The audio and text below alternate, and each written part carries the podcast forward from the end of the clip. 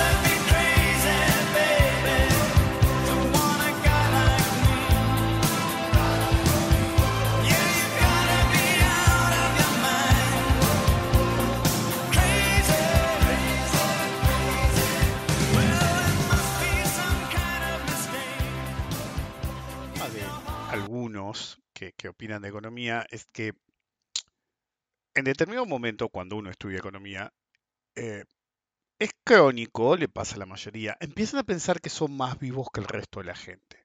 Eh, me acuerdo que cuando yo empecé en la universidad, eh, creo que alguna vez comenté que tenía un profesor de economía en el arranque, que dada la universidad que estudié yo, había tantos extranjeros que él decía, me siento como que creo un montón de matapaíses que después van a ir a sus países con su teoría favorita y van a tratar de hacerlos mierda. Este, así literal decía el chabón. bueno, y el mismo tipo decía, ustedes tienen que luchar, ¿viste? era una de las primeras clases que tenías en la universidad a la que fui yo, eh, tienen que luchar contra el ego de creerse que entienden mejor el universo de lo que los entiende la demás gente onda, porque vos sabés ciertas cosas de economía, sos más vivo que todos los demás. Y él decía, no funciona así, es decir, era un tipo que ahondaba mucho en, el tema de, del sentido común en la economía, como yo siempre fui un advocate del sentido común en, el mercado, bueno, él insistía mucho con eso. Y a veces em, a mí me gustaba mi universidad porque no tenía ninguna escuela asociada. Ustedes tienen que entender que en ciertos, viste, muchos dicen no, porque Sturzenegger tiene el doctorado de tal, o tal tiene el doctorado de cual, o tal estudió en cual. Y ustedes tienen que entender que ciertas universidades, que son las decentes, siempre están atadas a una escuela de pensamiento económico. Chicago, MIT, UCLA, están muy identificadas para un sector, ¿sí? un, un grupo de gente de eh, think alikes, ¿okay? gente que piensa como uno. Entonces, el verdadero problema es la famosa metáfora zen de la copa llena, es decir, eh, es un, cuento. Me acuerdo que hay tantos lados en todo el mundo que me acuerdo que una vez estaba discutiendo con un flaco sobre, en un foro, ¿no? Cuando los foros eran más populares, em, sobre si tal artista marcial era verdad o era mentira, justo era de una rama a la que yo pertenecía, y entonces sabía tanto sobre la rama de, de esa arte marcial en particular, que más bien es un sistema de combate, que le digo, boludo, ese tipo es un ladrón, y le hablaba, qué sé yo. Y entonces el, el, tipo en determinado momento me dice, bueno, lo que pasa es que vos tenés la copa llena. Increíblemente, el día anterior habían dado el, el estreno tipo HBO de una película de un pibe que viaja en el tiempo y conoce al Monkey King, qué sé yo, y rompía la bola con la metáfora del vaso muy lleno. Es una metáfora zen que lo que dice es que eh, ustedes tienen que entender que la enseñanza antigua china era dramáticamente diferente a lo que era en Occidente. En Occidente, en la cuna de la civilización, el, epítome era Sócrates, el método socrático y todas las escuelas, la peripatética, todas, apuntaban a una cosa, a la enseñanza socrática, en la cual, eh, de hecho, lo único que se heredó del todo acá es el nombre, el concepto en economía de lectures, o en la universidad, lectures. Un lecture, básicamente, yo me acuerdo que en la universidad teníamos muchos lectures en los cuales eh, un grupo, es decir, son totalmente, por lo menos en mi época, totalmente fuera de currícula. Te suma puntos, pero no puede ir cualquiera. Tenés que haber demostrado cierto nivel en las... Em, en, el área lectivo en sí, por ejemplo, había gente que por ahí no tenía un nivel fantástico, pero iba a todas las clases, hacía todas las actividades, qué sé yo. Entonces te invita, entonces qué sé yo, en un aula de que tenías 200 monos, viste, un lecture no eran más de 20, 30. Entonces ya eras de la elite del curso en particular. Entonces, un lecture normalmente es en la oficina del titular del curso. Entonces es algo relajado en la cual él está sentado en un lugar y después estamos todos desparramados por ahí en sillón, en silla, lo que carajo sea. Y, qué sé yo, el, como hice en la, en la pandemia, ese fue mi espíritu, el, lecture tiene más que ver con las charlas con Descartes, en el cual eh, normalmente el lecture tiene una dinámica diferente. Yo en charlas con Descartes o en, el evento que hice Closing Bell a fin de año, es decir, digo, ok, pregúntenme ustedes y hablemos, ¿ok? Yo voy a presentar lo que yo creo que es la idea y hay preguntas y recontra preguntas, sin audio, eh, prefiero el, para evitar el caos, prefiero lo escrito. Pero bueno, esa es la idea. Bueno, el lecture es diferente. El lecture, el profesor titular te sienta y te dice, ok. De hecho, en una época lo hice, se llamaba Charlas con Decar Economía, o, la primera generación de charlas con Decar, por eso es, separado, pues es diamáticamente diferente, en la cual dice, hoy vamos a hablar de tal cosa. Entonces, las charlas con Decar de esa época en asesoramiento era, ok, hoy vamos a hablar de elasticidad en la economía y cómo afecta el mercado. ¿ok? Entonces, básicamente un lecture es la tradición soquéatica del conocimiento, en el cual el que está a cargo del lecture propone un tema y después se habla, obviamente el que está a cargo expone, pero el, jugo se le saca a las contrapreguntas. Si en un lecture no hay preguntas idiotas, hay dudas buenas, dudas malas, es decir, me pasa mucho en seminarios en los cuales alguien me hace una pregunta idiota o que piensa que es idiota y da en que, me ha pasado recientemente, en que ese día el webinar sea solamente sobre un par de dudas que salieron, eso hace que estire el webinar, obviamente, en esos casos, y por ahí la pregunta parecía idiota y no era tan idiota. Y a veces es una pregunta que parece súper bien elaborada, es una pregunta sin sentido que se contesta rápidamente. Bueno, el concepto de lecture es ese. Y el método soqueático, me fui por la rama de nuevo. Puta madre, boludo. Este, no importa. El, concepto eh, occidental de aprendizaje tipo lectures o soqueático es extremadamente enriquecedor. Eh, es libre realmente, conceptualmente hablando. Es decir, muchas universidades ya atadas a un eh, a una escuela son dramáticamente diferentes y son exactamente lo opuesto. Desfavorecen el pensamiento libre, a pesar de que hablan del pensamiento libre todo el tiempo, y van por el método adoctrinamiento. ¿sí? Mientras el método lecture soquéatico lo que busca es no solamente enseñarle a alguien, sino básicamente juntos, profesor y alumno, avanzar un poco más en el área del conocimiento. Es, la famosa es, si querés realmente aprender algo, que lo decía em, Feynman, em, si querés realmente aprender algo, aprende a explicárselo a alguien más, de forma simple, decía él. Eh, no es el primero que lo dice, pero digamos que fue el que fue más allá que ningún otro intentando hacerlo. Eh, obviamente en la física, no en la economía. Pero bueno, el sistema lecture soqueático occidental tradicional busca la libertad de pensamiento y la idea de que cuando yo les enseño a ustedes o hago este podcast, yo mismo avanzo, si bien los rendimientos son decrecientes, porque yo soy yo y el que me escucha por ahí no tiene mi nivel de conocimiento, o sí, por ahí hay alguno que sí, sé que algunos suficientemente avanzados me escuchan o aprendieron conmigo, pero el punto sigue, el profesor también se enriquece de la experiencia.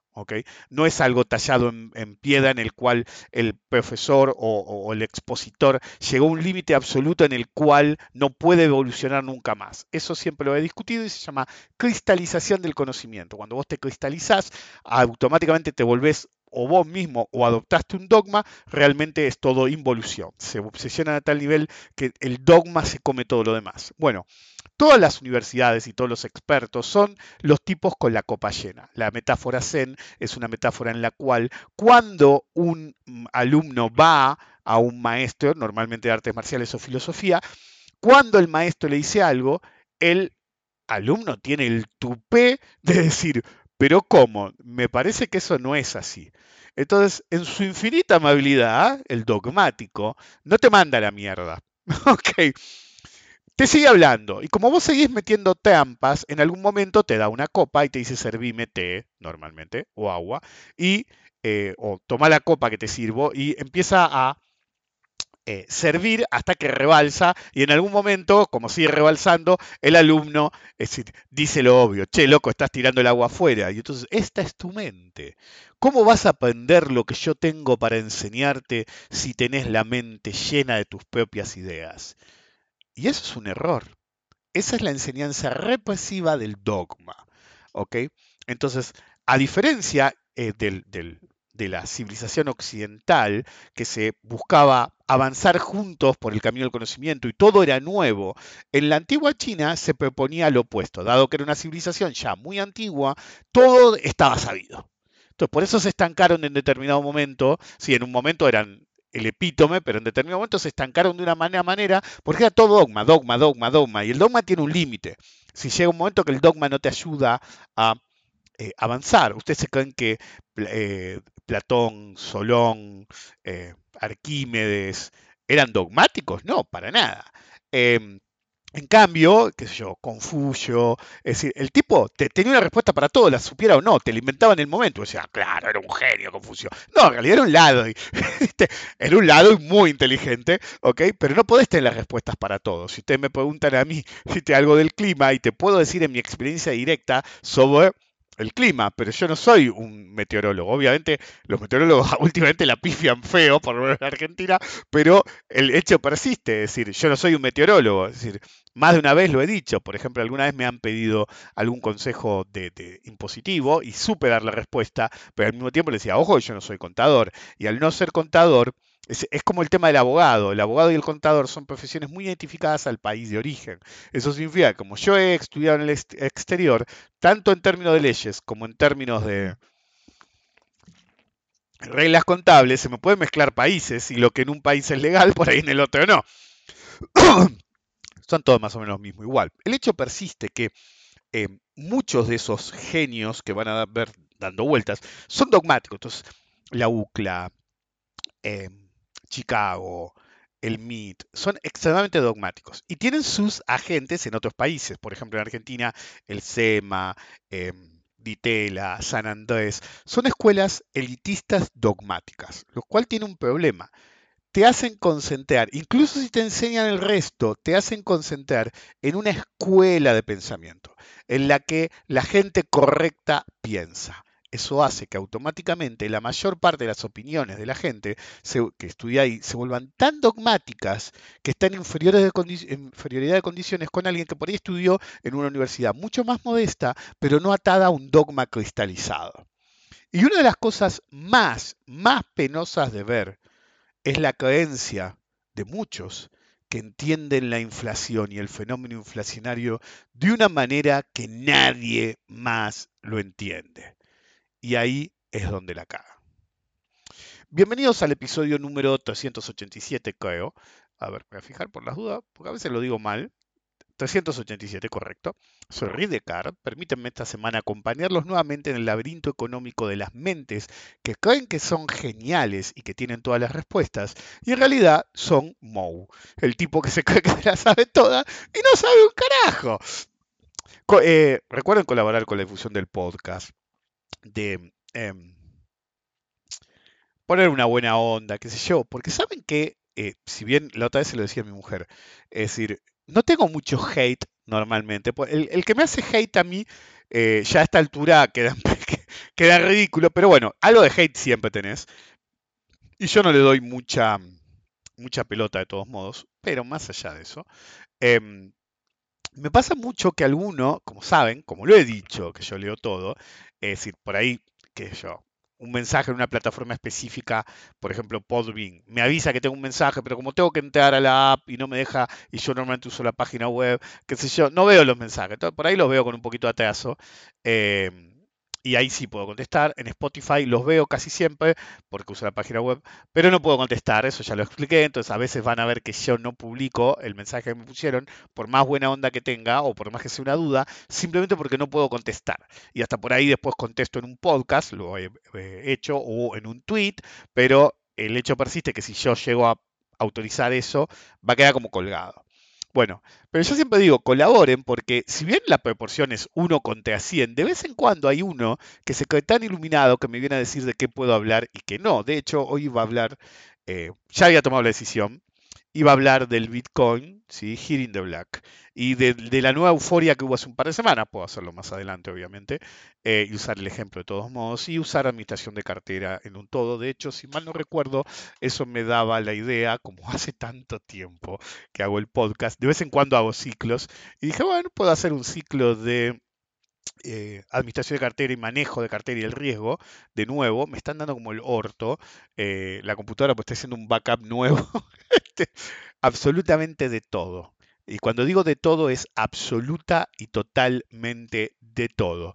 ok, entonces decidí, cada tanto lo hago, hacer un backup ¿sí? de todo lo que yo tengo de todos los tiempos. Entonces es tanto que cada carpeta, por ejemplo, hay una que es, eh, la que estoy ahora, dura una hora 55 más, en teoría, vieron cómo es el Windows con eso, em, y lleva 14 horas. un poco mucho, ¿no? Pero bueno, hubo una que tardó un día y medio, ¿viste? Yo cada tanto tengo que mirar, porque después tengo que controlar que haya subido todo, qué sé yo, para, ¿viste? Cada tanto ocúpense de, de, de ¿cómo se llama? De estar seguros que toda la información está como está y de moverla de nuevo. Bueno, en cualquier caso, dije, bueno, por ahí hago un ciclo de administración de cartera, money management, riesgo, y básicamente se me ocurrió, es decir, hasta tengo las canciones, una era eh, como Back in Black, pero ya usé Back in Black, entonces voy a usar Hitting the Black em, de Gary Newman. Y después dije, ah, ¿sabes qué? Voy a hacer I Am Dust, que tiene una frase que dice, estoy haciendo un spoiler, porque digo, den de bola las letras a veces, y una, una parte que dice em, eh, me sacan del camino de menor resistencia, que es una, el camino, usar el camino de menor resistencia es una frase conocidísima. Livermore también apunta al money management. Después el tercero, que nunca fue elegido en su momento, que es eh, acerca de la disciplina, y después de la importancia de los diferentes activos. Por ahí termina como podcast X, porque este gobierno, que a eso iba, eh, uno me dijo, deja de hablar de política, qué podcast de mierda, qué episodio de mierda. Este, habla de acciones, que eso es lo que sabe vos, deja de hablar de política, pelotudo. Sí, soy un pelotudo porque no opino como vos, es una pelotudez atómica. Si vos necesitas, ¿sí? Como persona, no escuchar una opinión adversa, ¿sí?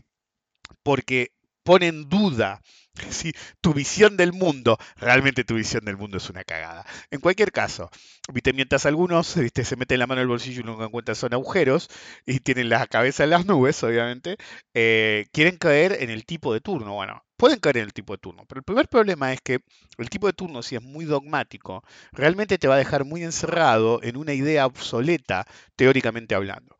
Y puede ser incluso obsoleta haber nacido obsoleta que es el peor tipo de clase. Usted tiene que entender que todas las escuelas extremadamente dogmáticas se aíslan de la heterodoxia de la teoría. ¿Qué significa?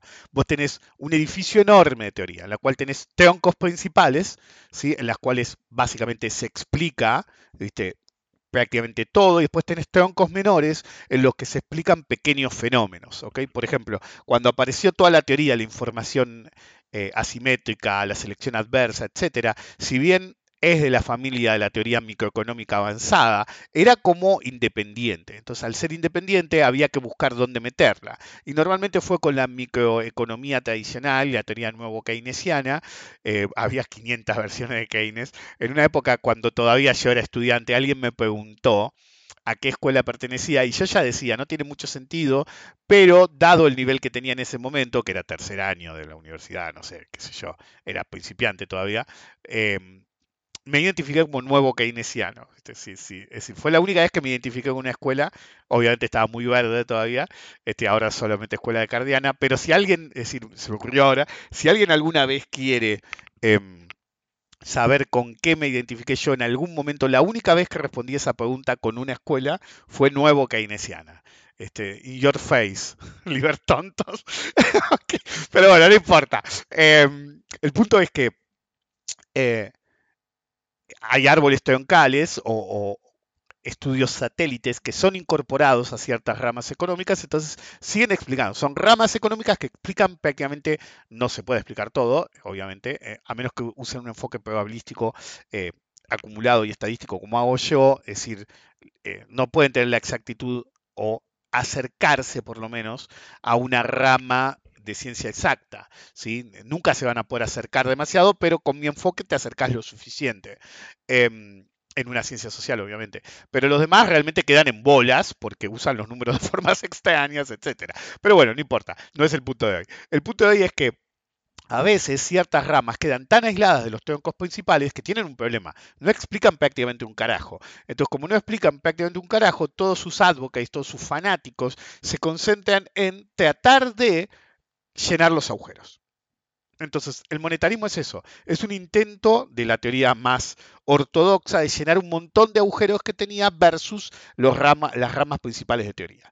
Pero como muchos de los que fueron advocates de esa, seguidores de, esa rama, eh, realmente tuvieron mucho poder, hasta se fundaron universidades enteras que se concentran principalmente en la visión monetarista de la economía.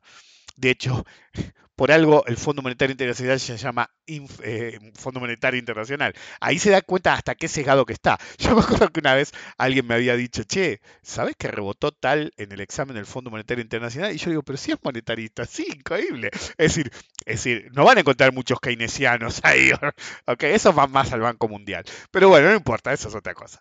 Em, en cualquier caso, es decir, a medida que vos intentás rellenar los agujeros, tu problema va a ser que te vas a volver muy simplista porque tenés que cumplir con el dogma y tratar de llenar el agujero.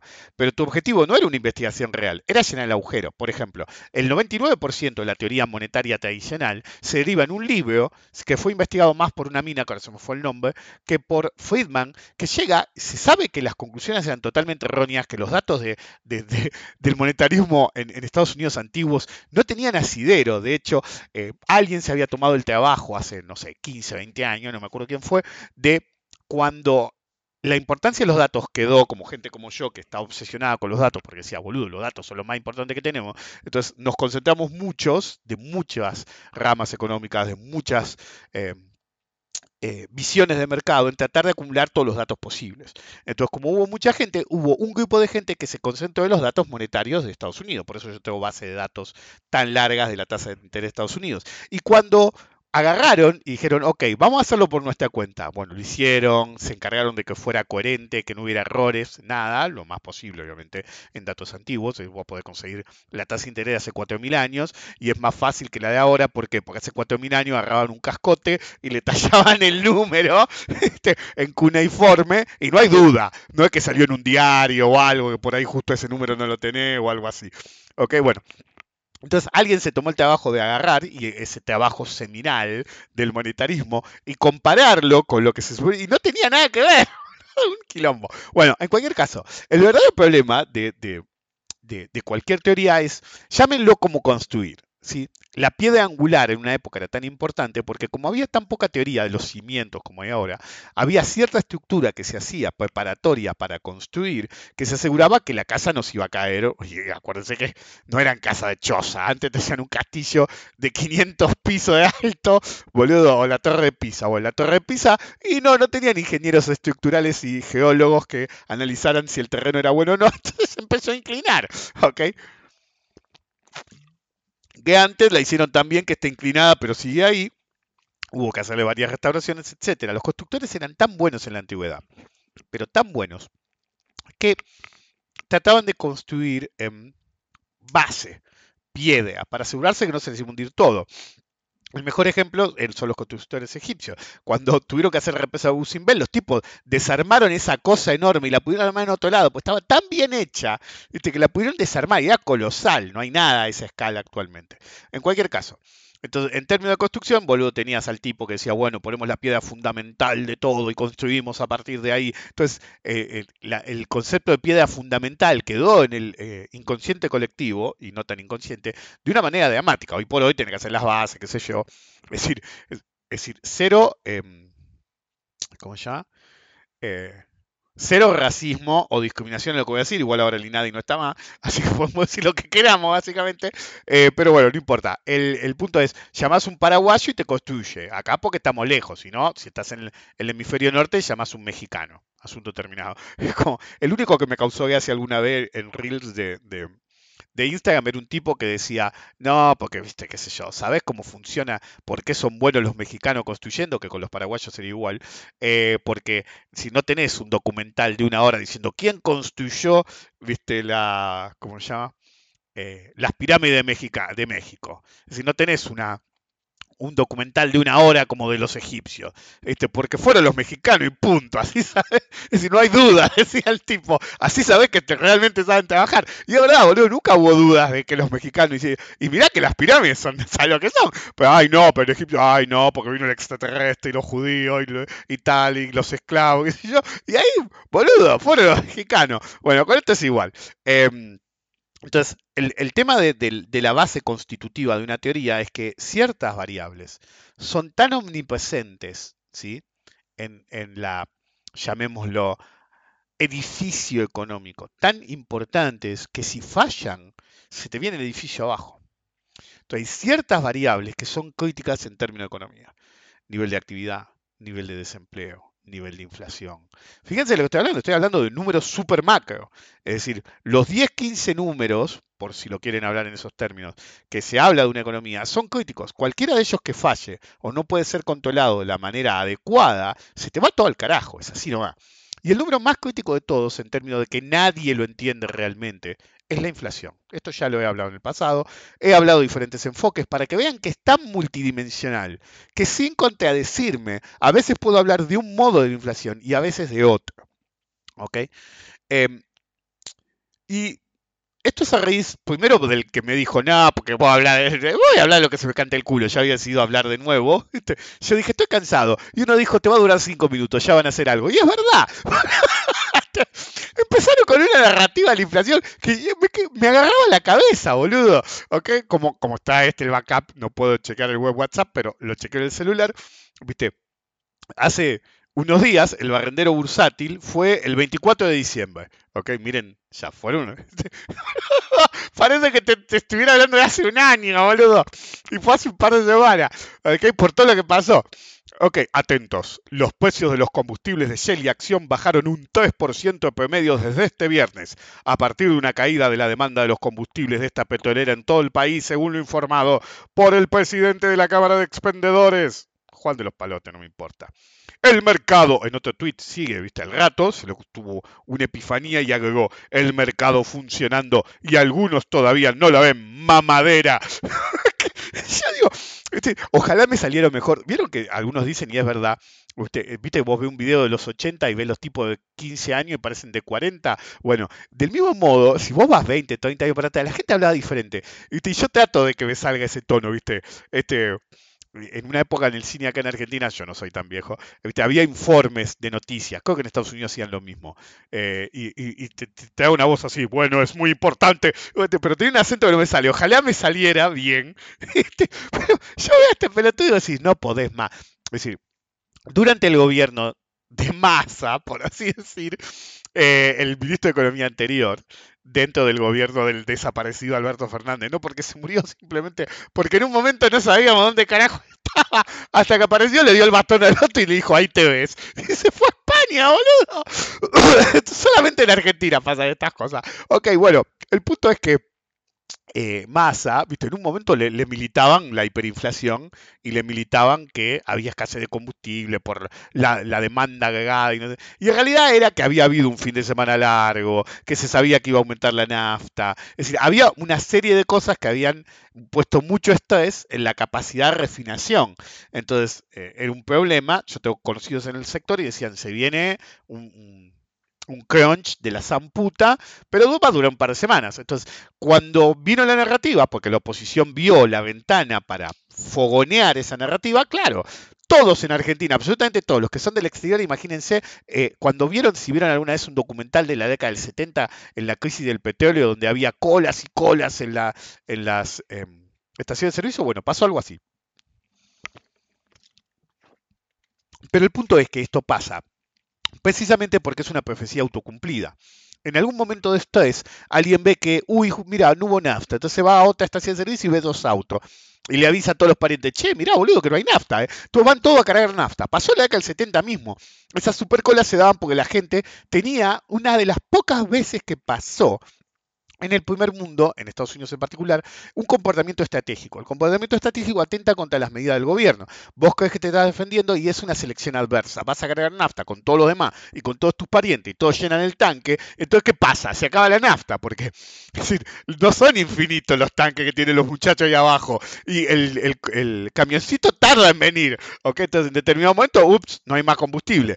¿Ok? Entonces te vas a la otra estación de servicio, empieza el pánico. Y cuando te quieres dar cuenta, todos piden nafta. ¿ok? Claro. ¿Qué pasa después? Si todos salimos a cargar nafta y evidentemente en algún momento todos tenemos el tanque lleno, el tanque no se te vacía en dos días. Podés llenar un par de bidones más, podés llenar, como hice yo, todos los vehículos que tenga, qué sé yo, pues perfecto. Este, hasta la última moto llena de nafta, pues, feliz vos ahí con tu nafta. Pero claro, por una semana o dos no necesitas cargar nafta. Entonces cada vez que se da ese fenómeno, la demanda baja fuerte a cortísimo plazo. A mediano plazo es siempre la misma la demanda agregada, pero a cortísimo plazo podés tener por ciertas circunstancias, por ejemplo, habían sido las elecciones, todo, todo el mundo usó el auto, eh, tenías el problema de mm, de un fin de semana largo metido. Eh, ya se sabía que iba a bajar en Argentina el nivel de refinación porque había una refinería, eh, o dos incluso creo que había, en, eh, reparaciones o en mantenimiento. Entonces se sabía que ibas a tener un problema serio de oferta y encima un exceso brutal de demanda. Todo fue una cara de nafta. Pero la semana que viene tenés nafta todavía. Entonces ves que ya no hay colas en, el, en la estación de servicio, entonces a menos que vos veas que va a haber un aumento de nafta, te chupa un huevo. ah, fue, vengo otro día. Mira, no hay nadie en la estación de servicio. De nuevo, profecía autocumplida, no vas a cargar porque no ves a nadie cargando. Entonces, ¿qué pasa? Baja dramáticamente la demanda. Eso puede hacer que si baja mucho la demanda, baje marginalmente el precio. ¿Ok? Ahora pasó de nuevo desde que asumió este energúmeno, te aumenta la nafta brutalmente. Entonces te, dicen, ok, en tal momento, porque te avisan, ok, a tal hora, tal día, a las 0 horas va a aumentar la nafta. Las colas, papá, todo llenando el tanque, hasta las pelotas, qué sé yo. Entonces, ¿por qué este pelotudo dijo esto que dijo? Porque el boludo no sabe cómo funciona la oferta y la demanda. Es decir, repito, el tipo decía que había bajado un 3% la, nafta había aumentado que el 40, el 50, ni me acuerdo cuánto, había volado, ¿ok? Bajaba solamente un 3, nada, ¿ok? Y ya había aumentado antes de las elecciones. Entonces este boludo no entiende que no es que cayó la demanda de combustibles porque nadie quiere combustible, sino que la profecía autocumplida anterior de querer comprar la nafta más barata, es decir, no podés comprar nafta infinitamente. Es decir, lo del tanque, por ahí un tanque que tengas en el fondo de tu casa y un par de bidones y chau, compraste hasta ahí. Y después ya tenés la nafta, entonces la usás hasta que no necesites nafta, cuando pasa el coche botella en los que todos están comprando, puede bajar, sobre todo en periodos de alta volatilidad de precios, puede bajar, pero bajó el 3% nada más. Y este tipo ni siquiera entiende la demanda asimétrica por el tipo de producto que es el combustible. ¿Ok? Ahora, ¿sí? Este pelotudo lo dijo y poco después dijeron, ¿saben qué? Vamos a aumentar la nafta a 27%. Entonces, te la suben como el 40, te baja el 3, eh, ahí está el mercado actuando, te la sube el 27, ¿ok? Entonces, ¿por qué sigo con el barrendero bursátil? Ya van a llegar. Yo fui de atrás para adelante como recibí yo, porque yo veo venir el choque, entonces trato de hacerlo desde antes, ¿ok?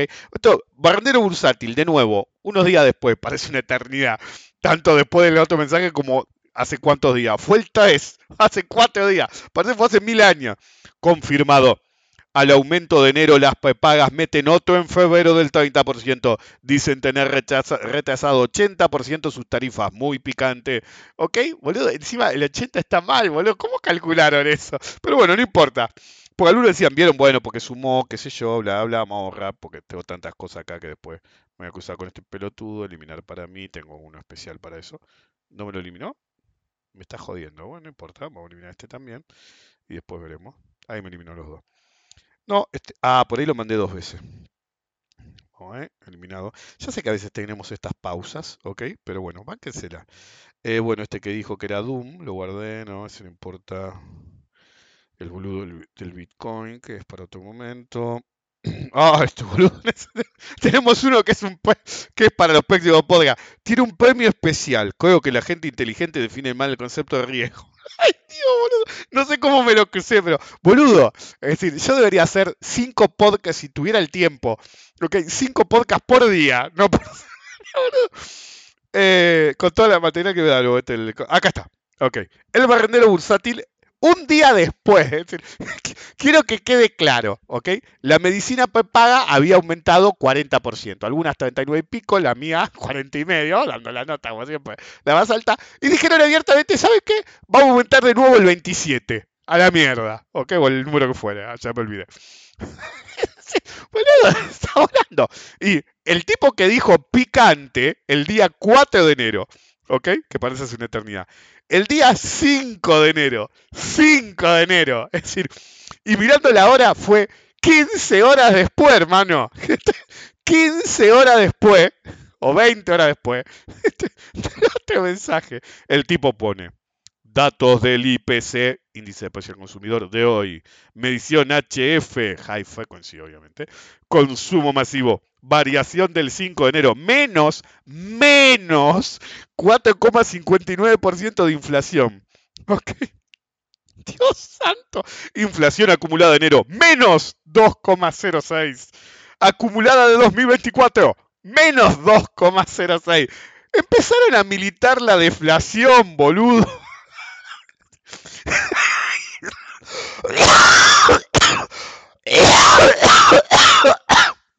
Me van a matar, boludo. Me van a matar. El tipo un día antes, un día antes te dice, ok, la paga en enero 40% arriba. Ok, Sí, y el mes que viene 27 arriba. Y al día siguiente te dice que hay deflación. ¿Con qué la deflación? Con el aumento del transporte, con el de las tarifas, servicios públicos, con el de la paga, con el de la comida, ¿con cuál? Si, me decís, no me enojo. es como ahora dicen algunos, soy de Boque. Nunca te voy a decir que soy de Boque, obviamente. Club de mierda. Y si son de Boca, jódanse. Eh, es decir, son ideas así. ¿Saben por qué me revienta la gente Boca? Por la misma razón que me revienta la gente de River. Metí los huevos al plato. si no me rompe las bolas, somos todos amigos. De hecho, un amigo mío es súper hincha de Boca. No puede decir vos y ya te dice K el tipo. es hincha de Boca y hincha de Guillermo Moreno. Ayer un amigo en común, no sé qué comentó, y el otro saltó y se dijo, ¡qué me hace reír. Este, pero bueno, no importa. El punto es, este boludo Cristian Millo te mete por un lado, ¿sí? Eh, esa, esa locura inflacionaria que va a haber este año, por lo menos en los primeros meses, y al día siguiente te dice que hay deflación. Es una locura total.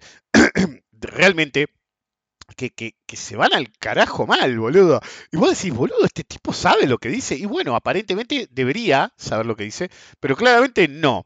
Entonces estoy buscando, porque uno, viste, me mandó, es decir, lo encontré en internet accidentalmente, pero se condice con algo que dije yo, eh, que vi yo la otra vez. Es decir, alguien sacó una foto de unos fideos, ¿sí? Para mí no se movió tanto, pues yo me había fijado. Cada tanto voy a comprar yo. Yo siempre digo, si sos economista tenés que ir a comprar. Por ejemplo, me acuerdo una vez que bardeaban a Kisilov porque lo habían sacado una foto, te estoy hablando hace 10 años, con el carrito de compra que iba a la verdulería, no sé dónde carajo iba. Dice, qué pelotudo el ministro de Economía, qué sé yo. Le digo, no, el ministro de Economía debería hacer eso, es research puro. Ok, entonces pone una foto del 1 de diciembre del 23, es decir, hace un mes, y unos fideos salían 200 mangos. Y el 4 de enero salían 2.300 mangos. Eso se llama dispersión de precios. ¿ok? Por ahí, en, mi caso, no fue algo tan extremo en algunas cosas y en otras sí. Entonces, vos llegas a, un punto en el que te das cuenta que hay una volatilidad de precios y una dispersión de precios extrema. Por ejemplo, eh, mi suegra, pues yo tengo a gente de todo lado y fui a hablar con el almacenero que se va de vacaciones a buscar algo y mi suegra también, y qué sé yo, eh, mi mujer y algún amigo, y cuando puedo yo mismo. y mi mujer me dice, fue mi, mi mamá a los chinos y no había off. Creo que ella lo mencionó en Twitter, es decir, los off para, los, este, para los mosquitos. estaban carísimos en todos lados y en los chinos de acá nomás estaban re baratos, claro, arrasaron con todo el stock. Entonces, vos tenés una dispersión de precios simplemente masiva, en la cual hay cosas que pueden salir muy poco en un lugar.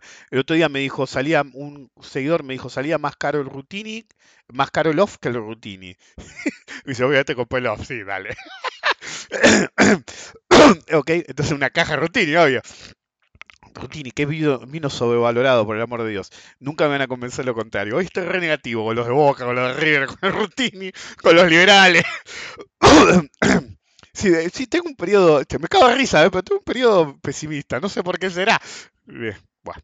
En cualquier caso, hay una narrativa en la cual, si quieren decir que la inflación que tenés es culpa de la anterior, por un lado, y que no hay tanta inflación. Entonces, es como un encuentro. Por ejemplo, en el gobierno de Macri tenías que te decían que la culpa era de Cristina por el nivel de deuda, pero como se querían endeudar y no querían que le dijeran nada, salía el ministro de Economía a decirte una de las ventajas que nos dio el gobierno anterior es que hay muy poca deuda en términos de PBI.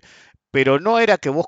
Y después, una vez que lograron endeudarse te lo que pidieron, no, nos endeudamos para pagar la deuda del gobierno anterior. Pero vos me habías dicho que no había mucha deuda y que por eso te ibas a endeudar, porque Sarasa y Sarasa, la nación Sarasa es así. Entonces, vos mismo me vas cambiando tu visión del mundo de acuerdo a lo que vos querés hacer. Y eso no va así. Por ejemplo, en un momento habían chicaneado a Massa, al, candidato a presidente em, en la elección presidencial eh, pasada, y lo habían agarrado y le habían dicho, no, porque es campaña mía, yo, bla, bla. dice, mira, esto es fácil, le dijo el tipo.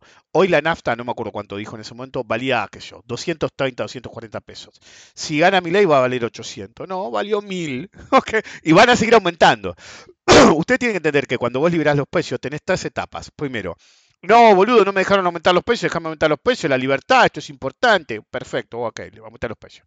Ok, das el primer aumento. Sí, pero estoy muy atrasado, tengo que aumentar más. Ok, aumentar lo que tengas que aumentar, ok. Aumentas más. Eh, pero esto es hijo de puta, no me dejaban decidir a mí, así que la verdad que debería aumentar más. Ok, aumenta más. Y en determinado momento, cuando aumentaste todo lo que pudiste, generaste tanta inflación.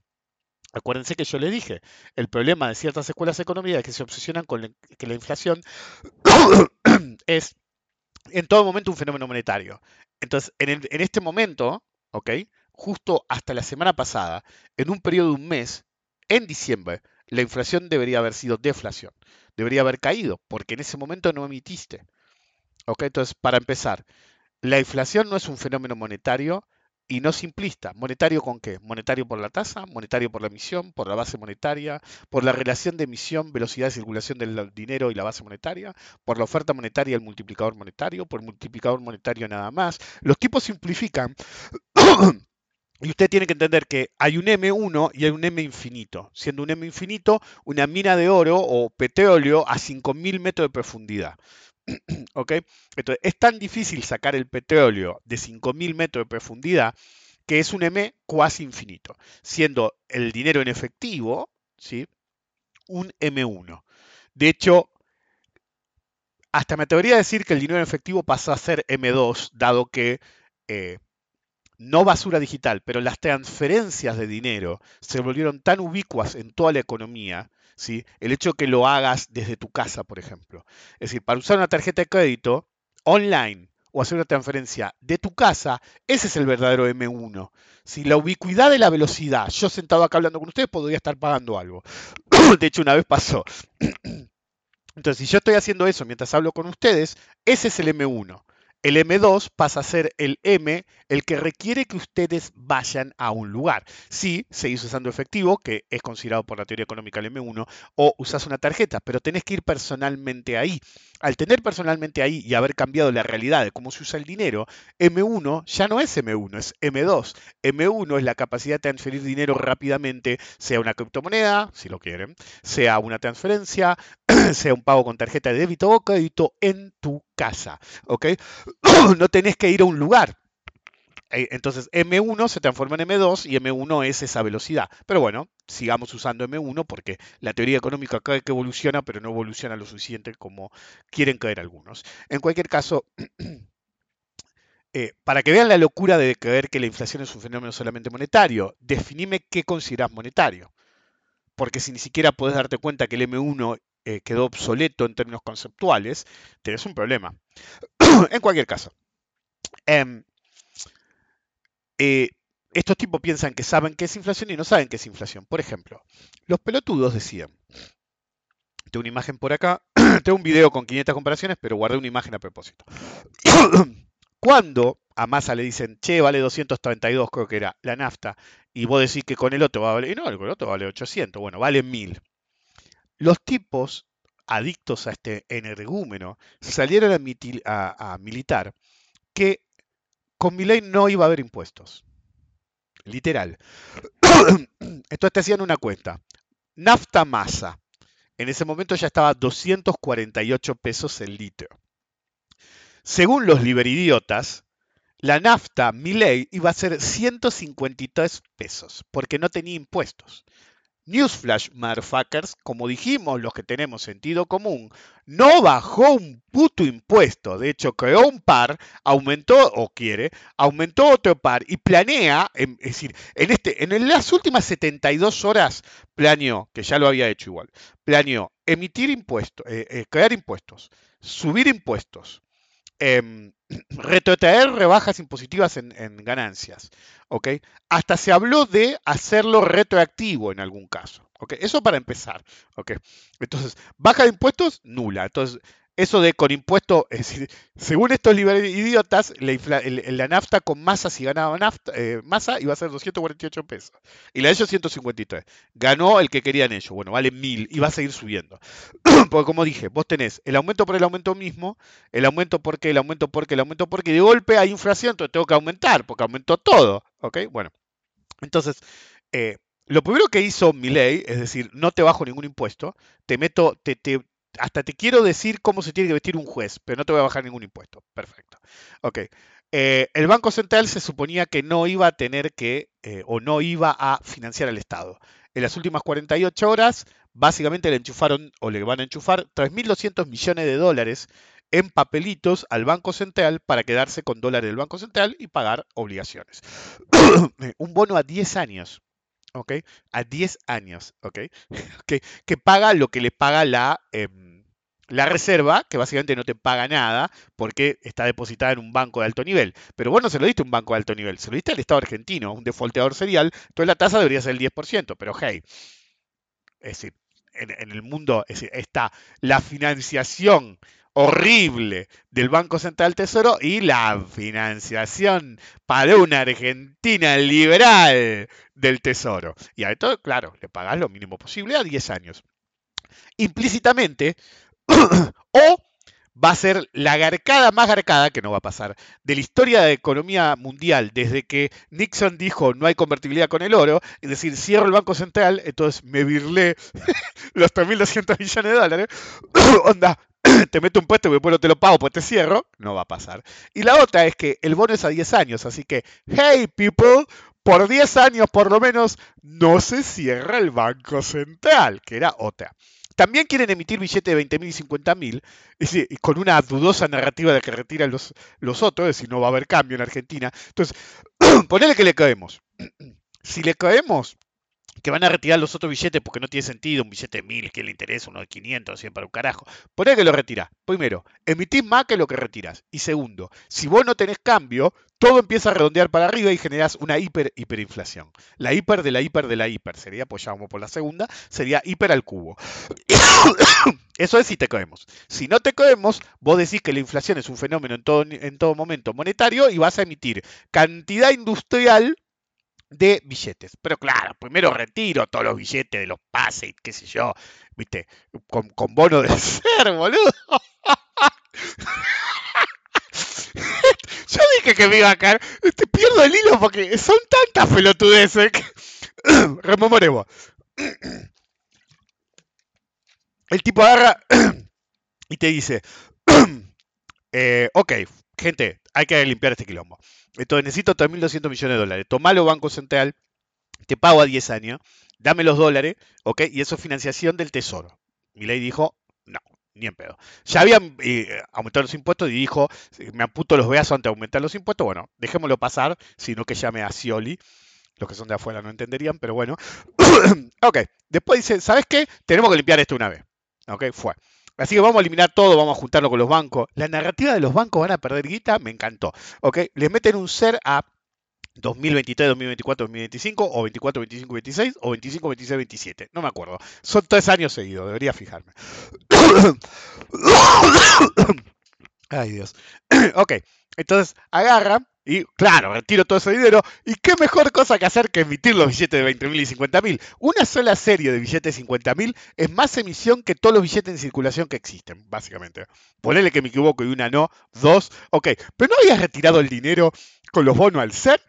Ah, bueno, pero necesito emitir porque necesitamos atender el dinero. Es decir, yo lo dije durante el gobierno Macri me habían consultado en esa época. Y yo dije, mira, vos podés emitir billete 500 y billete de 1000, les dije yo, sin retirar dinero con la excusa que la gente necesita billete más, más grande. Bueno, la misma gente que hizo esa consulta está en el gobierno, abiertamente, y se deben haber acordado. Entonces, claro, emitís billete de 20 mil y 50 mil y la gente te los está pidiendo. Todo vos emitís dinero y decís, uh, ustedes me pidieron un billete grande para no dar con 500 ladrillos de billete de 1000 o 100. Entonces acá tenés los billetes de 20 mil y 50 mil, no te retiran absolutamente nada, hágalo de 1000, te los mandan a, a Jujuy, hágalo de 500, te los mandan a Chubut, y en el centro te mandan los billetes de 20 y 50 mil. Moraleja, no retiraste un carajo, excepto los que estén hechos mierda, o ni siquiera. y básicamente, aumentaste los impuestos, te financiaste con el Banco Central, te virlaste los dólares del Banco Central vía ese camino, no cerraste el Banco Central por lo menos por 10 años, retirás con bonos a favor del, inflacionarios en una hiperinflación ajustando por inflación, boludo, es fantástico. Quiere decir que los bancos van a perder guita y en suma de eso, que es todo inflacionario, vas a emitir billetes de 20 mil y 50 mil a un nivel de emisión que nunca se vio en Argentina en la historia, después de haber metido un nivel de devaluación que pasó una sola vez en toda la historia, creo. La segunda, creo, como mínimo mayor devaluación de la historia argentina. Entonces, bueno, metemos eso también. Todas medidas inflacionarias. Y mientras los tipos te querían decir que con impuestos de masa, si ganaba masa, la nafta le vas a pagar 248, donde carajo firmo. Y eh, me acuerdo cuando Macri insistía que el dólar con Cristina iba a valer 15. Viste, al, al yo, a los seis meses valía como 30. Y todos decíamos, uy, boludo, ¿por qué no, por qué no ganó Scioli, la puta Por eso decían que se le decían Cristina. En cualquier caso, sin impuestos debería valer 153, incluso si le sacaran todos los impuestos hoy, la nafta saben cuánto valdría y aproximadamente 600 800 mangos, que es lo que dijo Massa.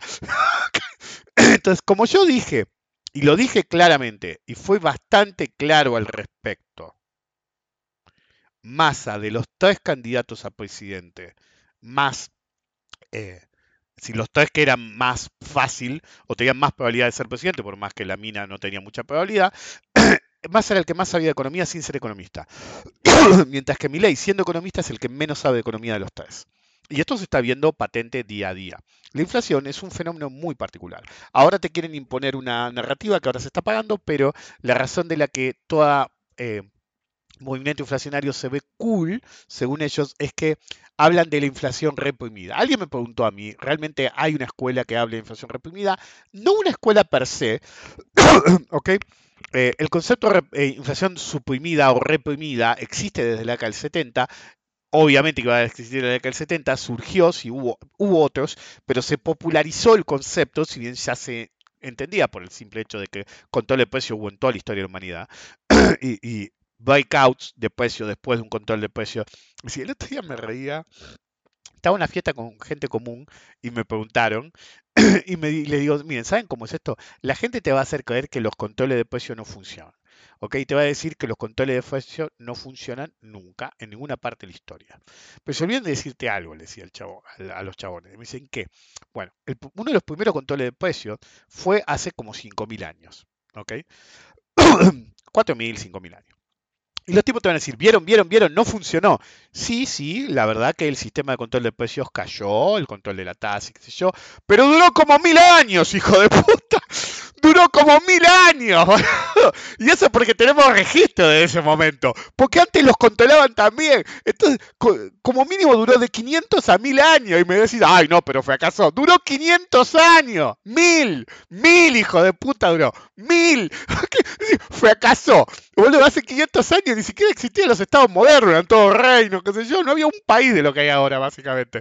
me vas a decir que fracasó. Y claro que fracasó, boludo. Duró mil años. ¿Sabes todos los problemas que había en esa época? No había eh, eh, conceptos económicos como los de ahora. Y de hecho yo expliqué que de hecho la idea liberal, el advenimiento de la pequeña burguesía en la antigüedad, obviamente se cree que la pequeña burguesía apareció en, la, en, el fin del medioevo, por así llamar, y en realidad no es así. La pequeña burguesía apareció en cualquier sistema económico, ¿ok? En una época le decían los nobles, ¿ok? Eh, gente que por ahí tenía un título o no, pero ya era gente que tenía un buen pasar y ya se codeaba con la realeza, ¿ok? Pero eso pasó desde siempre. Y cuando siempre empezaron a tener mucho poder, derribaron imperio, porque lo dije mil veces, no era acerca de este, nosotros somos ricos, es, eh, es como dijo uno el otro día, que me, que, me, habían dicho hace un tiempo y me había olvidado la frase, y era verdad. Alguien hace muchos años me dijo, el antiperonismo nació el día que en Mar del Plata el dueño de la empresa se cruzó con un obrero de bajo nivel de él. Y dijo, perdón, en esa época no se viajaba mucho al exterior. Perdón, ¿qué hace este tipo acá? Esto es para gente bien. Entonces inventaron nuevos lugares, pues antes iban todos a Mar del Plata, inventaron nuevos lugares, que Cariló, que esta, qué sé yo, y en un momento dicen, ¿por qué esta persona está acá? Esto, esto no es para esta gente. El otro día vi que decían, no, en Mar de las Pampas, menos más, hay menos gente. Esto, básicamente hablaron de negros y boludeces así. Y digo, boludo, yo voy todo el tiempo ahí. Y, y lo que nunca vi, de hecho, no fue gente común. De hecho, nunca vi esa gente, pues no vienen acá, vienen de visita. ¿ok? La gente cheta esa que piensa que no, qué sé yo, bla, bla, esto para gente bien, eh, esa gente no es de ese lugar. Conozco, ok. Anyway, la inflación reprimida se hizo popular, obviamente en la década del 70, por el tema de los problemas que había con la inflación en Estados Unidos, en particular por el tema de la crisis de petróleo, que justo hablé antes. Pues todo tiene que ver con todo. Busqué el nombre, pues vieron que yo siempre trato de citar Em, no me lo acordaba, me acordaba el nombre de uno, porque es fácil, Barro. El otro no me acordaba, y era Barro Grossman, 1974. Se definió, es decir, no soy muy partidario de los trabajos que han hecho esos muchachos, pero en lo que es, si vos querés hablar de impulsión reprimida o suprimida, es lo que tenés que leer. No, olvídense de Portes 1989, es decir, la década del 80, sobre todo al final, era de un montón de ladrones que no sabían de qué hablar, entonces revisitaban temas viejos que se cruzaban que no se hablaba hacía mucho tiempo, a medida de los 80 no se hablaba mucho de inflación reprimida, todo el tipo se lo cruzó por ahí y ahí es una investigación. En cualquier caso, es una situación en la que, y esto es importante, Una situación en la que la demanda agregada excede tanto a la oferta. Hay mucha demanda, mucha, mucha, mucha, mucha, y hay poca oferta. Y así, ¿sí? Se trata de controlar, ¿sí? Por la inflación suprimida básicamente habla de qué pasa después. Tenés una eh, demanda enorme, una oferta baja, y cuando eliminás los precios de control, los, precios controlados, eh, y el racionamiento, si hubo, va a haber un incremento de los precios porque se retiraron los controles. Los controles esos que nunca funcionan, pero en la antigüedad aguantaban 500, 1000 años, etc. La Biblia, boludo, lo decía, la Biblia. José le dijo al faraón que van a venir siete años vaca mala, entonces vamos a montar un montón de grano. Si no hubiera habido state planning en la misma puta Biblia, no hubiéramos llegado acá, nos hubiéramos extinguido por el camino. Pero bueno, hey, ¿quién mira esas cosas, ok? Solamente Rick se guarda esas cosas. Ok, en cualquier caso, eh, fíjense que la teoría de la inflación reprimida no habla de la represión de inflación, sino que quiere explicar lo que pasa después con una liberación de precios. ¿Por qué? Porque es narrativa.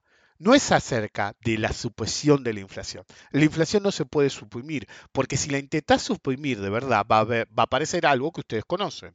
Artificial, em, escasez artificial, mercado negro, corrupción. Eso pasa en todo. En una época, un almacenero conocido, habían puesto en la lista de em, precios controlados unos eh, duraznos que yo consumía mucho, la campañola. En esa época comía muchos duraznos campañola. Bueno, digo, che, boludo, ¿tenés durazno campañola? No encuentro en ningún lado. Y me dice, ¿sabes lo que pasa? Están en, precios controlados. Digo, ah, por eso se consiguen. No, no se consiguen por eso. Están en precios controlados, entonces entonces, déjame adivinar. A vos te lo venden un precio, pero vos tenés que vender más abajo. Correcto, me dice él. A mí me lo vendía, no me acuerdo los números, pero pónganle que él, eh, para dar un ejemplo, le vendía...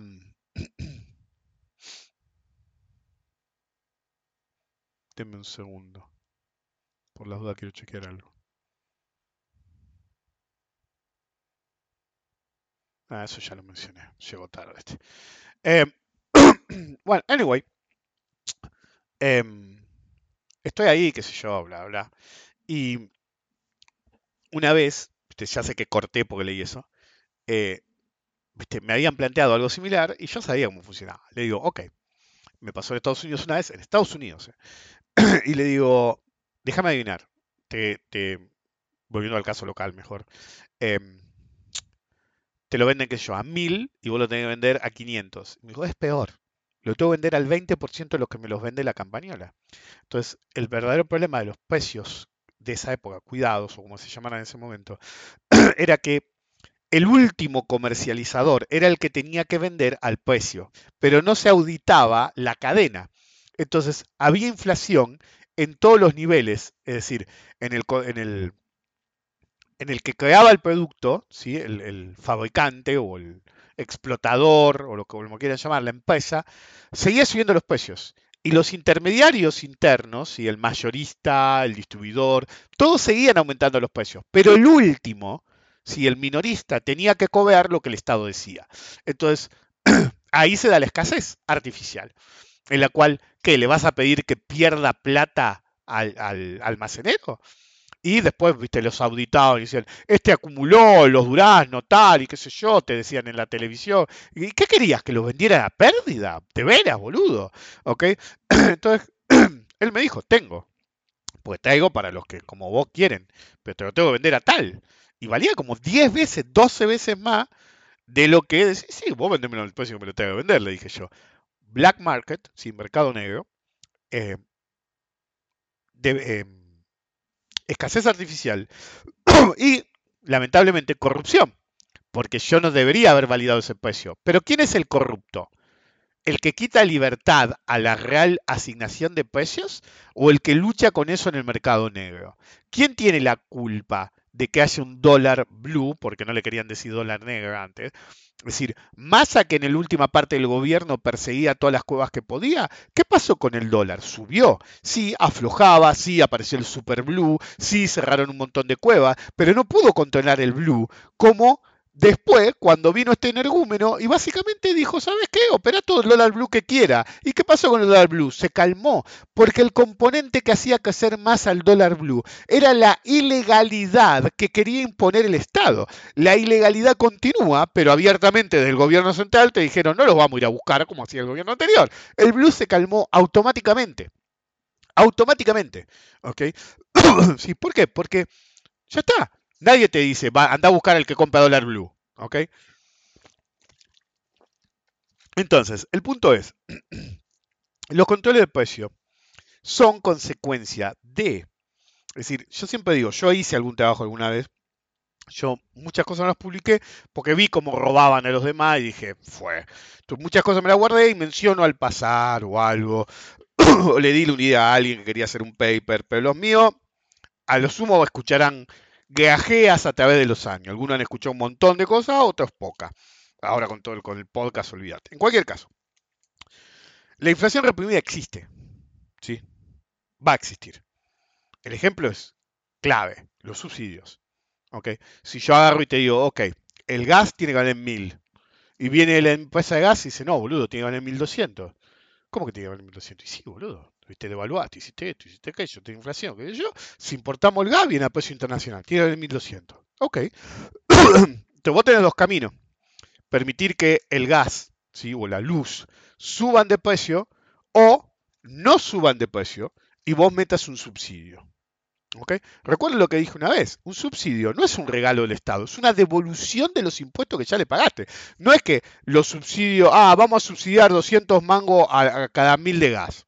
¿Ok? Entonces, ¿sabes qué? Inventó un nuevo impuesto. No, no, no, es al revés. De los impuestos que ya hay, ¿sí? O los ingresos, deuda o lo que sea, que ya es planeado por el gobierno, te devuelven algo. al ponerte un subsidio, básicamente te están devolviendo impuestos. Y en general en la economía se bajan los impuestos, porque cuando netea, es decir, la narrativa de la oposición de turno siempre va a ser, mirá la presión impositiva que tenés, papá, pero la presión impositiva no se mide solamente en los impuestos que te cobran, sino también en los subsidios que tenés directos e indirectos que afectan tu economía. Entonces, si vos tenés un subsidio en las tarifas, un subsidio en tal cosa, un subsidio en tal otro, un subsidio en más allá, cuando te querés dar cuenta, la presión impositiva no es la que te dicen, es mucho más baja. Está bien, te saca sacan por un lugar y te ponen por otro. Lo eficiente, ¿ok? Sería bajar los impuestos y eliminar los subsidios. Pero ¿qué está haciendo este gobierno ahora? Te quiere eliminar los subsidios, pero te quiere bajar los impuestos. ¿Y dónde va a ir la guita? A que te hagas el... a que visites a tu percanta en un show de mierda en, en Mar del Plata. ¿Por qué no estás laburando? el Black Macro yéndose, el Macro y negro yéndose a Punta del Este un par de días en avión privado. Ah, pero es rico, eh, lo pagaste vos, quédate tranquilo. es decir, ahora que se fue a la Antártida, se fue a la Antártida el presidente, ¿a qué? A boludear, boludo. Se fue por un, por un evento, sí, sí, relacionado con el ambientalismo. Es un tipo que abiertamente se niega al ambientalismo. Te dice que el calentamiento global es un invento de los neomarxistas para destruir el núcleo familiar. Y te lo dice un tipo que no está casado, no piensa tener hijos y no tiene ningún núcleo familiar de ningún tipo, excepto la, no, la hermana. ¿Ok? En cualquier caso, la inflación reprimida existe porque si yo, como meto los subsidios y en vez de dárselo a la gente, se lo doy al productor, no podés subirme indiscriminadamente, pues precisamente agarré y te di los, eh, ¿cómo se llama? Eh, el dinero para que no aumentes, ¿ok? Pero ¿qué se subsidia? Esa es la pregunta que no hacen cuando hablan de inflación reprimida. ¿Qué se subsidia? Si no se comparan los retornos de las empresas. ¿Cuánto gana una empresa en el exterior? ¿Cuánto gana una empresa acá? Eh, ¿Ok? Y no me vengan con, ah, no, porque acá hay más arriesgado y tiene que ganar. No, hay industrias que tienen cero riesgo. Si la industria es cash intensive, el único riesgo es que no te paguen. Es el mismo riesgo que hay en todos lados, le cortar el servicio es un determinado. ¿Ok? Entonces, ¿qué subsidias si no comparas los retornos de las empresas en otros periodos en el mismo país y con otros países equivalentes. Pero no cualquier país. No agarres Kenia, ¿ok? O Trinidad y Tobago. Agarra países con el mismo nivel de reservas, por ejemplo. O la no reserva, la necesidad de importar o no. Una de las obras paradas que está parada por culpa de mi ley es el gasoducto del norte. Por culpa de que ese gasoducto no está avanzando, vamos a tener que importar gas. Y esas son divisas que salen. ¿Ok? Entonces, no comparar los retornos de las empresas. ¿Cuánto ganan? No te, interesa. ¿Cuánto ganan en el exterior? ¿Cómo comparas? Por ejemplo, por el nivel poblacional o tamaño de mercado. No lo comparas. ¿Ok? El retorno a la inversión de los tipos o del capital tampoco lo comparás. Entonces, ¿es un subsidio al pueblo reprimiendo la inflación o es un subsidio a los retornos de las empresas para que ganen más de lo que deberían? Y la pregunta final, cuando vos permitís que los aumentos indiscriminados de una empresa se den, ¿estaban perdiendo plata? Vos agarrás a todas las empresas que les están dejando subir en Argentina los precios libremente en forma indiscriminada, ¿ok? Por en amor de la libre competencia, ¿sí? Y no perdían esas compañías antes. Este no es un argumento que uso ahora. De hecho, cuando eh, Pampa Energía y otras, Teancener, estaban muy cercanas, vía ya sabemos quién, al gobierno de, Cristina eh, o de Néstor, los dejaron aumentar los... Se creó el sistema de subsidios en esa época. Porque decían, y si no tenemos que subir los precios. Pero ¿saben para qué eran los subsidios? No era para la tarifa. Era porque ellos se comprometían a invertir con la plata de los subsidios. La plata de los subsidios no iba a ser para bajar el... Em, para evitar que subieran las tarifas de los servicios públicos, sino que las empresas iban a dejar de ser los principales inversores en infraestructura y de eso se iba a cargar el eh, a ocupar el Estado. ¿Saben lo que pasó? Dejaron de invertir las empresas y la plata que les mandaba el Estado no la invertían tampoco. Pero obviamente aceitaban un par y a quién le importa. ¿Ok? Y las mismas compañías que hoy rebuznan, no, los subsidios no van, qué sé yo, están buscando otro, otro edge, otro, otro punto de ganancia, porque son los mismos que habían creado ese negocio, que lo propusieron. ¿Ok? Entonces este tipo te viene y te dice, vamos a librar todo para la libre competencia. ¿Qué libre competencia? Este tipo no sabe ni lo que es un oligopolio de formación de precios. Tenés tres o cuatro empresas de telefonía, media docena de empresas principales de eh, datos, internet, etc. Tenés, ¿qué? 5 a 10 refinadoras, expendedoras de combustible, ¿sí? 5 a 10, siempre hablando de las más importantes, medicina prepaga, en todo tenés oligopolio formadores de precios. Para decidir el precio de las prepagas, se unió la Cámara, se juntaron, lo de la Cámara de prepagas. Te están diciendo en la jeta que están haciendo fijación de precios, pelotudo. ¿De qué libro de mercado me hablas? ¿Cómo no va a haber inflación si estos tipos no entienden lo que es la inflación? Porque si no entendés la teoría básica de que un monopolio, duopolio u oligopolio se juntan y generan un esquema de precios en el cual puedan exprimir lo más posible al, cliente, haciendo que abandonen lo menos posible su servicio, básicamente no hay libre competencia y generas inflación por imperfecciones del mercado. Duopolio, monopolio, oligopolio son imperfecciones del mercado y no hay forma de que se genere una libre competencia. No hay forma, porque en todo el mundo hay 6 a 10 empresas principales y todo lo demás hacen lo que ellas dicen. Entonces tenés el oligopolio directo y las consecuencias indirectas todas las empresas de grupo cercano al oligopolio del mismo sector tienden a los mismos precios, tal vez un poquito más abajo, tal vez un poquito más arriba, porque hay lugares que no llegan o lo que carajo sea. La playa del Trader solamente te anda en Movistar 20. Entonces, como no dejan los ecologistas poner más antena, cagaste. Entonces tenés cualquier otra compañía, nada. ¿ok? Y no tenés antenas accesorias que permitan a descomprimir, ¿viste? En la zona la exigencia del servicio de internet de Villa Gesell, ya dije dónde es, y en el bosquecito no tenés más antena, ¿ok? Entonces te cagaron, ¿ok? Te cagaron. Básicamente un grupo de ecologistas pelotudos no quieren una puta antena, te dejan hacer 500 millones de pelotudeces que contaminan, pero te dejan hacer algo importante que solamente en una sonda que andan por ahí, boludo, no es nada del otro mundo, pero bueno. que se curtan. Eso sí, todos tienen celular y toda la mierda, tiran basura al piso. Olvídate, ¿ok? Porque lo he visto. En cualquier caso, es decir, ¿cómo van a controlar la inflación y no tener una hiperinflación si realmente no entienden conceptos básicos de formación de precios como las imperfecciones de mercado? Duopolios, monopolios, oligopolios, formación de precio directa e indirecta, eh, selección adversa, el tipo que te defiende esta narrativa, selecciona adversamente a sus intereses y fogonea más la eh, inflación.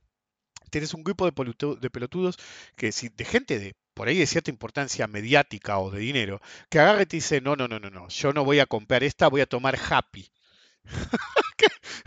hay, una, bebida que se llama Happy, no sé si existe ahora, y voy a tomar una Happy. Y algunos están más que feliz de tomarse una Happy. Entonces tenés 500.000 imperfecciones de mercado, que la función del Estado es intervenir para que no estén. Me estoy agarrando al escritorio, sacudiéndolo, porque digo, no puede ser, boludo, que no entiendan algo tan primario como eso. Sí, el dinero genera inflación en circunstancias específicas. De hecho, cuando yo antes dije, si vos crees que el fenómeno inflacionario es en todo momento y en todo lugar un fenómeno monetario, ¿ok?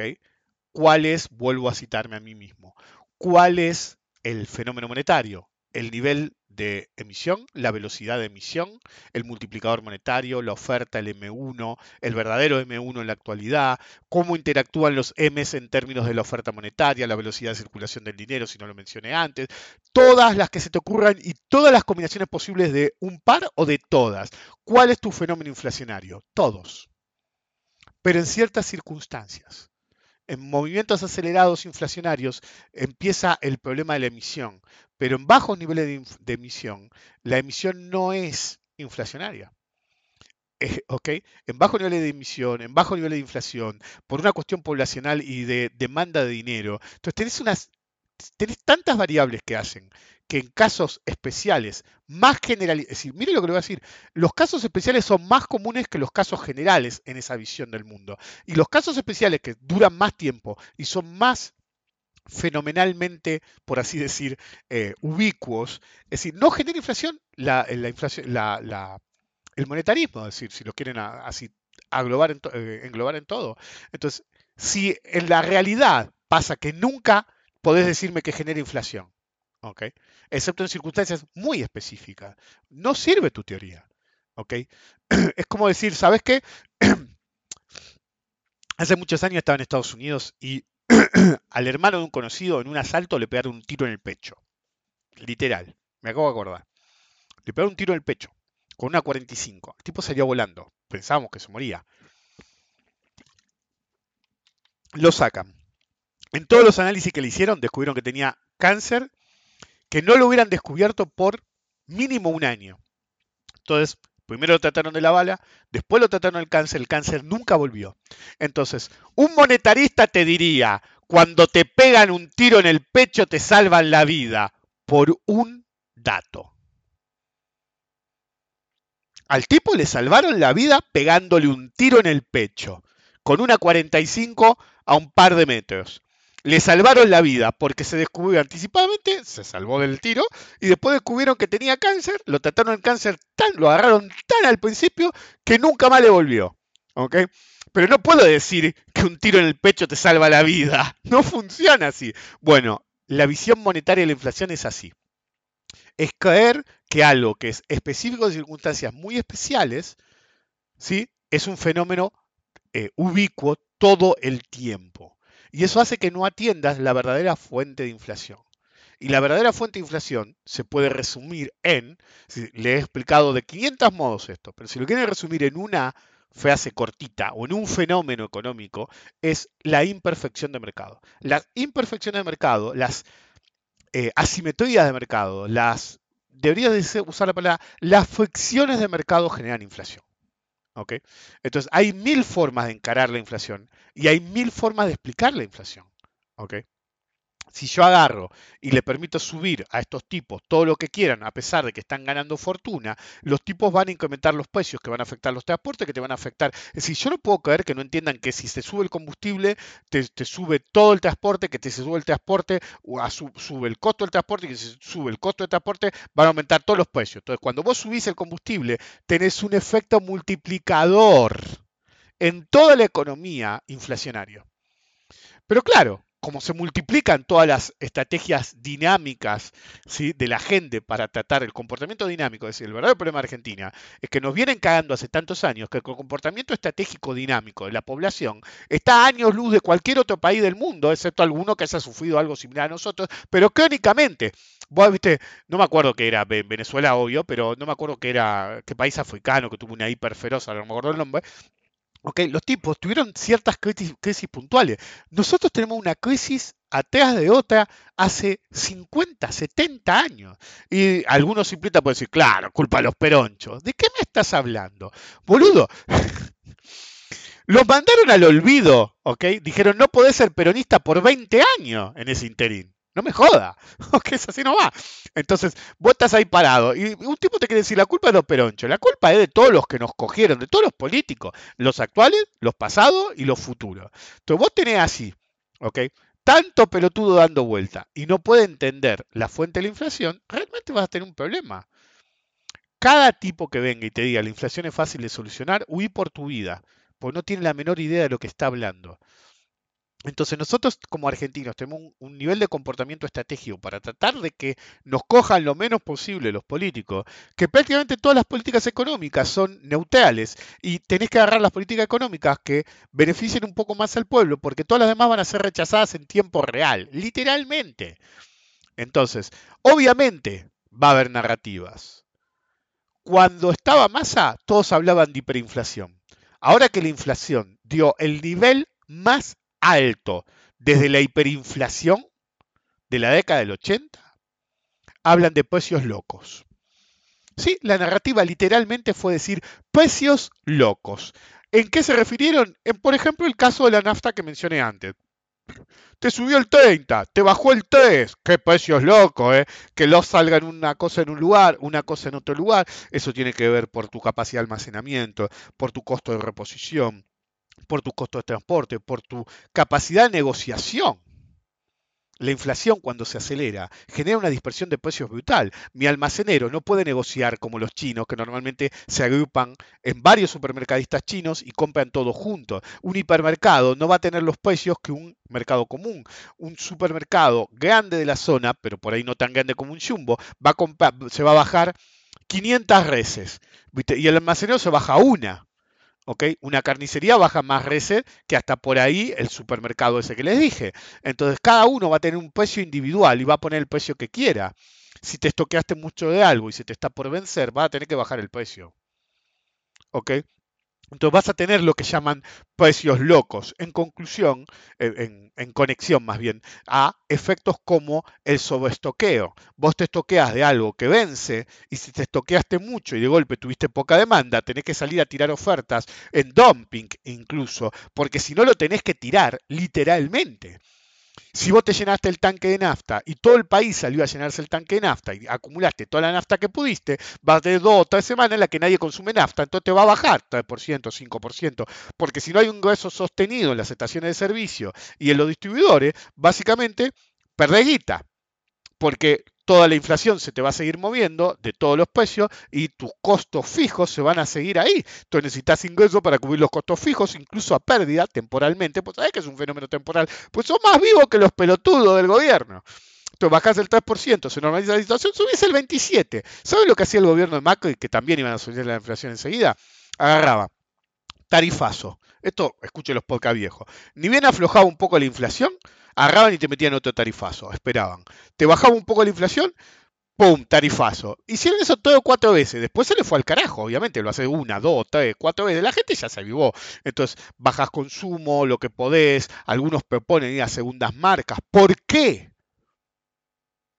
Explíquenme por qué alguien tendría que ir a una segunda marca. ¿Por qué? Porque el gobierno te dice que no mereces una primera marca. Hay gente de guita, famosos, que están militando las segundas marcas defendés al Estado diciéndote, no, ¿cómo voy a validar ese precio? Pero es el Estado el que te está empujando a consumir productos de segunda marca, de menor calidad. Ojo que hay productos de segunda marca que son mejores que los de primera marca, pero el hecho persiste. Vos consumirías la marca A y te ves inclinado a, consumir la marca B porque no querés validar precio, o porque te parece que está muy cara, o porque no te alcanza la guita. Entonces, ¿qué está logrando hacer el gobierno? Generando ciudadanos de segunda, ciudadanos que no pueden pagar eso. Ahorran, sacan el cable, no compran el diario, no viajan. Es decir, ¿y qué logras? La, eh, el pastel cada vez es más chico. ¿Por qué? Porque la teoría definitiva de la inflación del primer mundo no es monetaria, es fiscal achicamos y ajustamos, ajustamos y achicamos, ajustamos y achicamos, achicamos y ajustamos. Cuando la pelota entra en recesión y se empieza a desinflar, se desinfló. Una recesión es como un globo.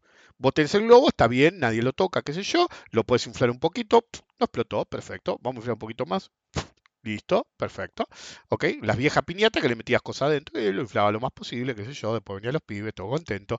Ahora, de golpe te das cuenta que el globo... Mm, me parece revienta, entonces, pero no tengo más globo, sacale un poquito de aire. Entonces le sacas un poquito de aire y todavía lo veo medio tenso. ¿eh? Ok, sacale un poquito más de aire. ¿Qué estás haciendo? Desinflando la economía, achicando el tamaño de la torta, del globo en nuestro caso. Entonces, la teoría inflacionaria del primer mundo no es monetaria, es fiscal. Ajustás y ahogás la economía de manera que si metas en recesión la economía, la desaceleres brutalmente y como la desaceleras brutalmente, bajas el consumo a lo pavote de las empresas, del gobierno y de los ciudadanos y automáticamente la inflación va a bajar porque ahogaste la economía. Es como agarrar y meter un tipo, atarlo ahí y meterle la, canilla en la boca hasta que no puede respirar más y lo matás. ¿Ok? Pero bueno, la economía no la podés matar. Entonces, básicamente lo que haces es paralizarla totalmente y baja la inflación. Pero el hecho persiste como usan la tasa de interés en el primer mundo, se cree que la política es monetaria y es fiscal, es un ajuste. Que lo hagas vía tasa de interés, ahogando la economía, ¿ok? Es lo mismo que subir los impuestos al palo, va a tener la misma consecuencia. La misma subir los impuestos al palo va a tener la misma consecuencia que subir la tasa al palo.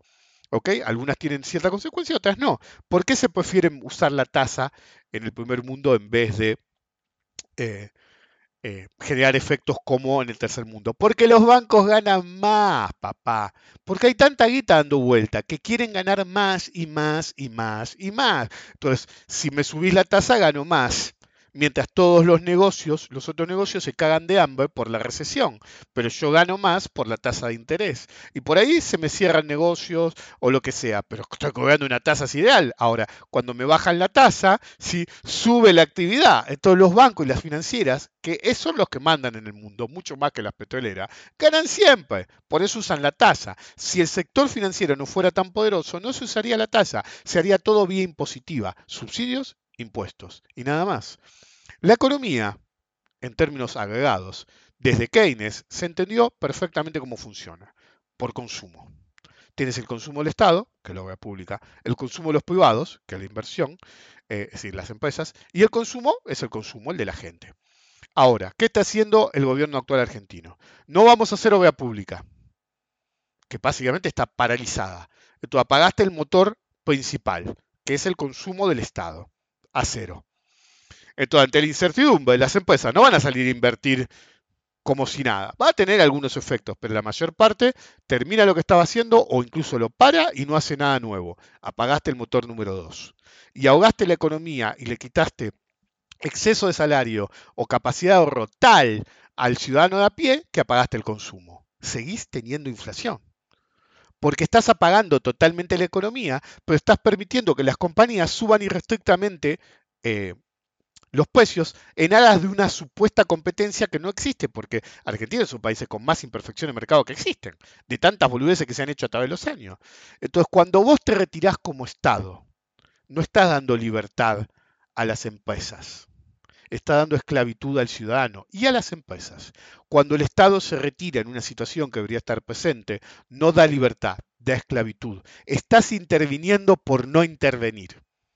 Al no intervenir, estás interviniendo.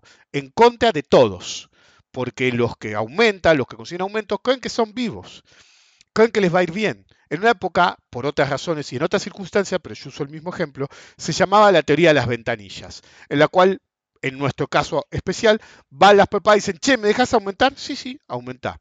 Qué grande, yo voy a aumentar, qué sé yo. Te ibas del edificio. Venía otro y decía, che, hola, soy José Petróleo, ¿me dejas aumentar? Sí, dale, aumentá. Si ya le dije que sí a las... ¿Cómo que le dijiste que sí a ellos? Sí, le dije que sí a ellos, no te voy a decir algo que vos decías, oh, olvídate, dale. Se fue dudando el segundo. Ahora viene un tercer grupo. Hola, ¿cómo estás, perdido? Telefónicas e internet aquí. Che, loco, los precios internacionales, nosotros te conectamos al mundo, déjanos aumentar. Sí, sí, no hay problema, aumentar, perfecto. Entonces sale, el quinto, el sexto, el séptimo, y cuando sale viene entrar uno, ¿a qué venís, titán? Y te acordás, yo soy frutas y verdura. Ah, ¿cómo andaba frutas y verdura? ¿Y qué? Y bueno, está subiendo todo, boludo, tengo que aumentar. ¿Cómo que tengo que aumentar? Sí, voy a tener que aumentar, boludo, a lo pavote. Y, José Cospel le dice, no, boludo, pero yo aumenté hace poco. Y claro, boludo, me aumentaste, ahora tengo que aumentar yo. Entonces vuelve el petróleo y dice, che, loco, soy José Barril, ¿qué onda acá? Me está aumentando todo. Y sí, está aumentando todo, porque como me aumentaba todo, vine a que me pidieran. ¿Y quién fue el primero? Nadie dice pero van todos juntos y cada vez van más acelerados y piden todo que suba los precios, pues lo subió el otro, se empiezan a agarrar trompada con ellos y cuando te das cuenta, la economía es un puto quilombo y tenés un psicópata en el gobierno que cree que sabe de lo que habla.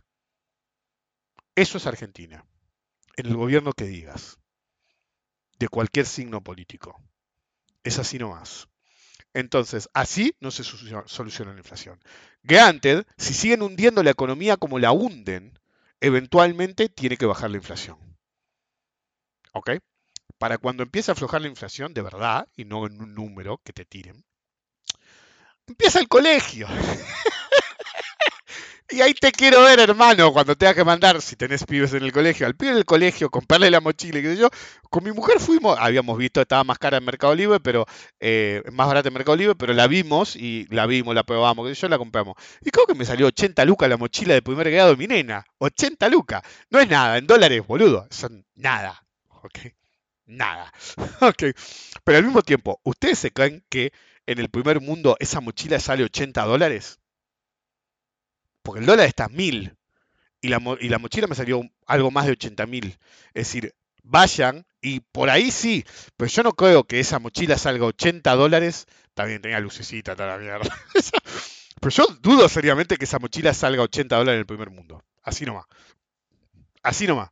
Ok, entonces, ¿realmente alguien compara los precios?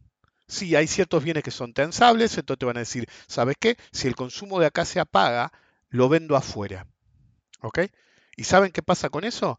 Sigue aflojando la economía y los precios siguen subiendo, porque el tipo que se encuentra que no tiene demanda local simplemente lo vende afuera y sigue empujando la economía en una espiral inflacionaria. Entonces tenés que ahogar la, em, la economía a un nivel tal, cuando tenés una hiperinflación, es decir, los métodos estos sirven en economías con un poco de inflación, 2%, 10%, 15 tops anual. Estos tipos están tratando de ahogar una economía que está volando al 200% de inflación piso. ¿Ok? Piso. Al, 40-60, del 40 al 60% inflación mensual. Piso. No la podés ahogar. es demasiado alta, boludo. Es así nomás. Es como decir, uy, boludo, estoy encadenado en el fondo del océano. Y mirás para arriba y hay mil metros de agua. A ver, voy a ir un poquito para abajo y voy a tirar y voy a estirar el cuello a ver si puedo respirar. Y no, estás mil metros abajo. No funciona. Ok, hay soluciones viables y soluciones inviables. Ahorra tu aire y trata de liberarte, porque nadando no vas a salir. Es así nomás. Conclusión, no hay precios locos. Hay locos en el gobierno, pero locos peligrosos, locos de los que no entienden un carajo, pero lo peor es que son los locos que creen que están a cargo del manicomio. Nos vemos la próxima. Ah, by the way, yo hablo de lo que se me canta el culo. y obviamente ustedes quieren escucharme, porque si no, como dije en el primer podcast, ustedes me escuchan porque quieren escuchar mi opinión. Si no, no estarían acá. Entonces, si no me quieren escuchar, no me escuchen, pero no vengan a mandarme mensaje, che, habla de otra cosa. Yo voy a hablar de lo que se me cante el ojete, porque es mi podcast. Nos vemos la próxima.